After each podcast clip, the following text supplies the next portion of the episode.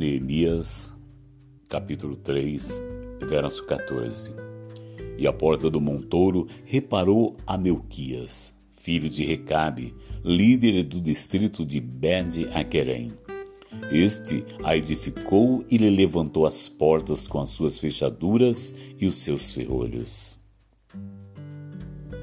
Para Deus, a questão da saúde pública e higiene sempre foi uma questão muito séria.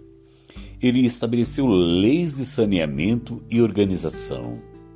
Como está a sua higiene, sua organização pessoal, a limpeza de sua casa, o seu ambiente de trabalho? Como está?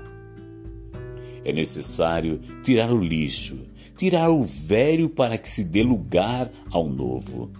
Deus te chamou para ser separado, ser santo, puro e limpo.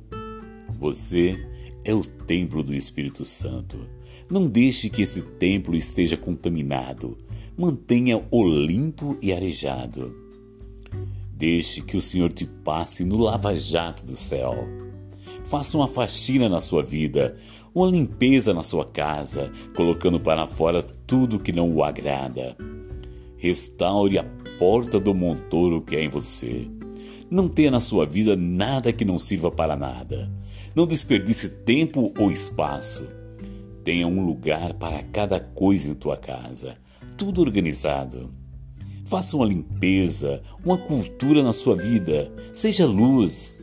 Faça uma análise, porque o que Deus tem para a sua vida é espetacular.